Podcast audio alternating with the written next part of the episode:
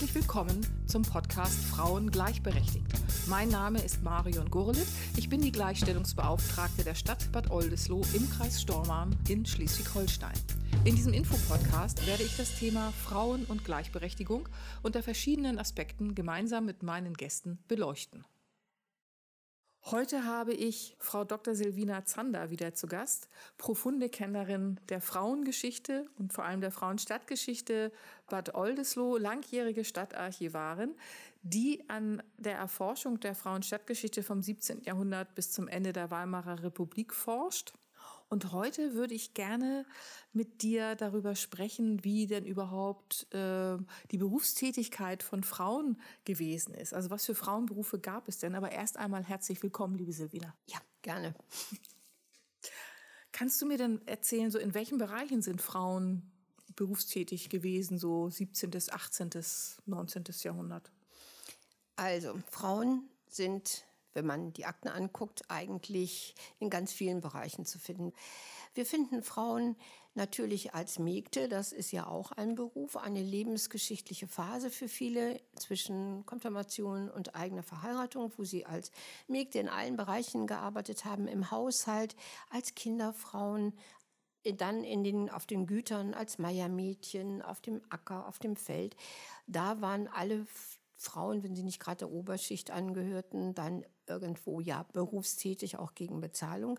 Dann finden wir Frauen in klassischen Berufen wie der Näherin, der Spinnerin, ähm, das sind dann in der Regel unzünftische Berufe, also keine Handwerkerberufe, die eine Zunftausbildung voraussetzen. Wir finden Frauen als Tagelöhnerinnen, die dann ein Zubrot verdienen, wenn die Männer selber Tagelöhner oder Arbeitsmänner sind, die sich dann auch Stunden tageweise verdienen.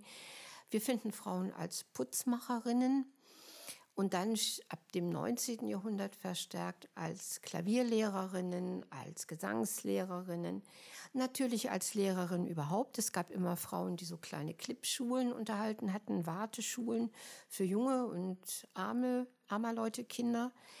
Ähm, das sind so die Felder, in denen sie tätig waren, wo man sie dann immer wieder findet.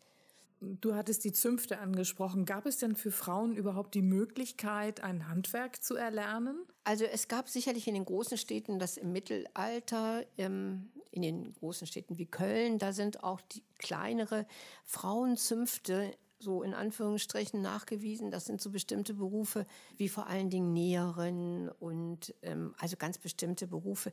Für Oldesloe gibt es das nicht. Da sind es die klassischen Zünfte, die Schmiede, die Schuster, die Tischler, ähm, ja, die äh, Schneider, die Bäcker, die hier ihre Zünfte haben und in denen waren Frauen nicht vertreten.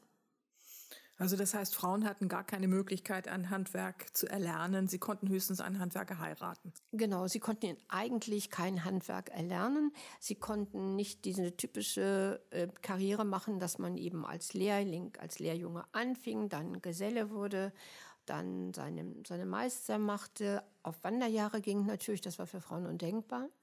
Und die sich dann eben, wenn das alles durchlaufen war, in eine Zunftrolle einschreiben konnten und dann, wenn es einen Platz gab, ähm, an dem sie ihren Meisterbetrieb führen konnten, dann eben sich niederlassen konnten, heirateten, eine ehrbare Frau und dann eben ihren Beruf ausübten. Das heißt nicht, dass die Frauen überhaupt nichts mitbekommen haben vom Beruf ihres Mannes. Wahrscheinlich ganz im Gegenteil. Hm, damals war es ja noch so, dass der Betrieb und das Haus in einem Gebäude stattfand. Es gibt schöne Beispiele, wo der Mann dann eben auf der Diele sitzt, sein Handwerk ausübt und die Frau daneben sitzt, spinnt oder irgendwas anderes macht. Ähm, die Frauen haben da sicherlich viel gesehen und gewusst und gekonnt. Sie waren sicherlich auch oft dafür zuständig, die Waren, die der Mann herstellte, auf den Märkten zu verkaufen, also mit dem Verkaufsstand auszustehen.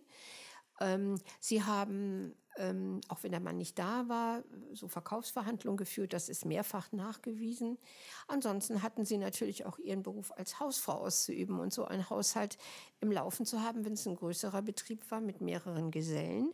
Dann hat man schon viel Mühe gehabt mit dem Kochen, dem Wasser holen, einzukaufen, die Kinder beaufsichtigen, das Gesinde zu beaufsichtigen. Das gehörte ja alles zu den Aufgaben der Frau. Die Kleidung zu nähen, das ist ja auch meistens noch eigen gemacht gewesen. Das hat man selber gemacht.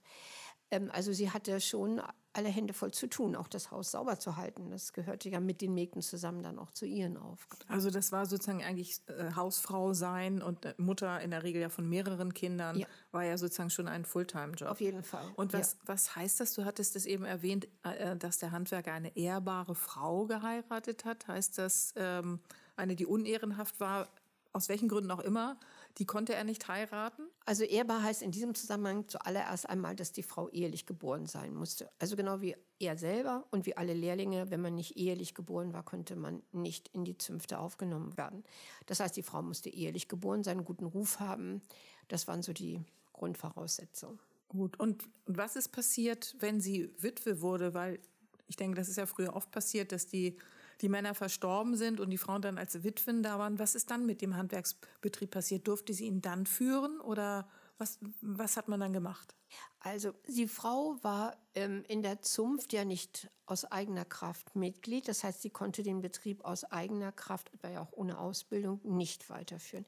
In den Zünften ist sie zwar zu allen Festen und Feiern und auch wenn die Zünfte sozusagen Totengilden hatte, in die man eine bestimmte Summe regelmäßig einzahlte, damit nachher die Beerdigungskosten erstattet wurden, da wurden die Frauen auch aufgenommen. Davon haben sie auch profitiert.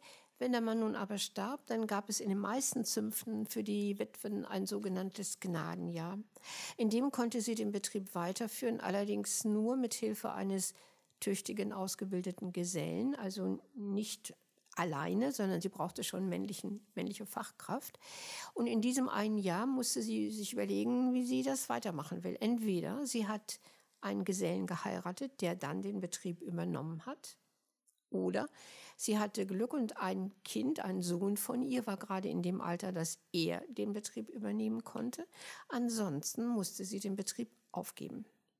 Und es gibt in den Akten diverse Fälle von allen Varianten. Also Frauen, die dann deutlich jüngere Männer geheiratet haben, die dadurch dann den Betrieb übernehmen konnten. Oder Frauen, die dann gebeten haben, dass sie mehr als ein Jahr den Betrieb weiterführen können, bis ihr ältester Sohn soweit ist. Und das ist dann mal genehmigt worden, mal aber auch nicht. Je nachdem, wie sich die anderen Zunftmitglieder verhalten haben. Wenn es zum Beispiel schon sehr viele Betriebe in einem Bereich gab, dann hatten die kein Interesse daran, sich sozusagen einen Konkurrenten zu erhalten.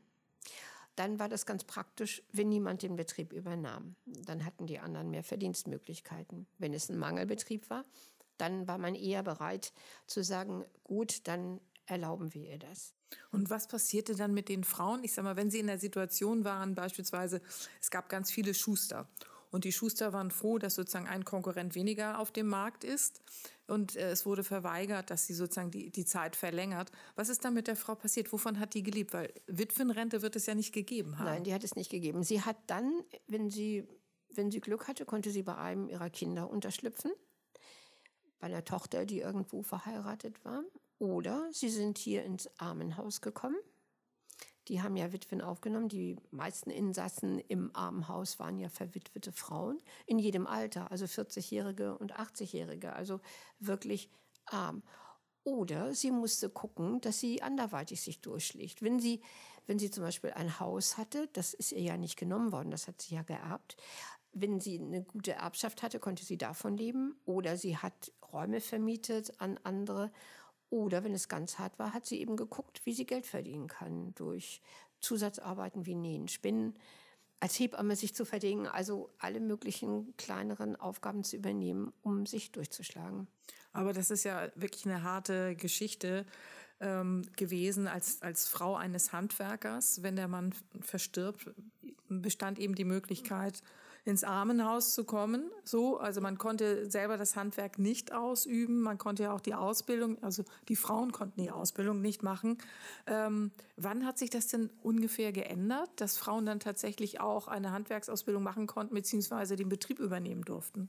Also ähm, die ganze Zunft ähm, das Sumpfwesen hört ja auf mit, dem, mit der Gewerbefreiheit. Das kommt ja Mitte des 19. Jahrhunderts. Da ist dieses, da kann sich jeder niederlassen, der ein Handwerk erlernt hat, den Meister hat, der kann den Betrieb aufmachen. Man ist nicht mehr gebunden an diese Zunftzugehörigkeit.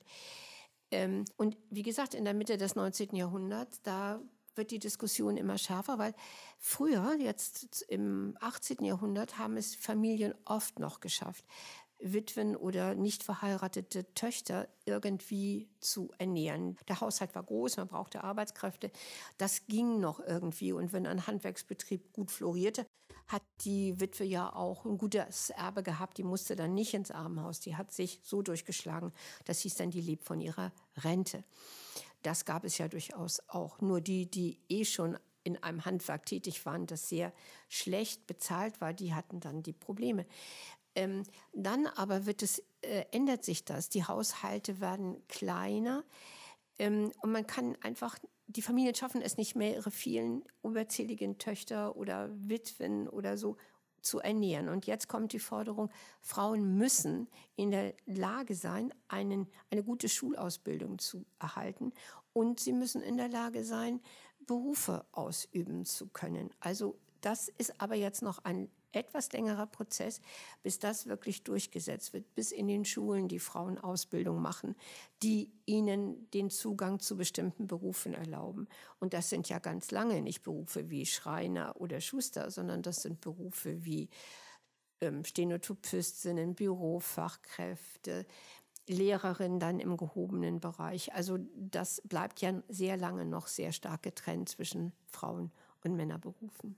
Und immer noch ähm, deutlich weniger im, äh, vom Verdienst her in diesen klassischen Frauenberufen, ja. die sich dann entwickelt haben, als die Männer ja. ähm, dann verdienen konnten. So. Ja. Und das ähm, und das ist natürlich dann auch sozusagen eine gewisse wirtschaftliche Notwendigkeit irgendwie gewesen, sozusagen die, die überzähligen Esser, äh, zu denen dann wahrscheinlich auch dann die, die verwitweten Handwerker, Frauen gehört haben, dann durchbringen zu können. Ähm, und ich meine, es war doch Luise Otto Peters, die sozusagen genau. als erste diese Forderung gestellt die hat. Die Forderung gestellt. Und das ist ja genau dieser Aspekt. Man kann nicht, also sozusagen die Hälfte der Gesellschaft einfach ähm, auf den Markt werfen und in und dann äh, zugucken, dass da nichts ist, wie sie arbeiten können. Also es gibt dann ja auch die höheren Töchter, die verschämten Armen, die dann als Gouvernante sich irgendwo verdingen, als Hauslehrerin, als Klavierlehrerin, als Näherin, die nannte man denn die verschämten Armen. Das ist dann nicht mehr die Handwerkerfrau, die ist ja in der Regel handfester, aber eben die Angehörigen der Oberschicht, die dann eben auch, wenn sie nicht heiratet, Schwierigkeiten hat, ihren Lebensunterhalt zu verdienen. Was ja eigentlich ein Unding ist, wenn man ja. sich das anschaut. Also die Hälfte der Bevölkerung die weibliche Hälfte äh, eben sozusagen auszuschließen von, von Bildung und vom Erwerbsleben, sodass sie sozusagen ihren Lebensunterhalt selbst verdienen kann und ja. notfalls eben verarmt. Und diese Armenhäuser, wie haben die sich finanziert? Haben dann sozusagen gut betuchte Bürger was bezahlt dafür, damit da sozusagen Arme unterkommen, meistens dann ja Frauen?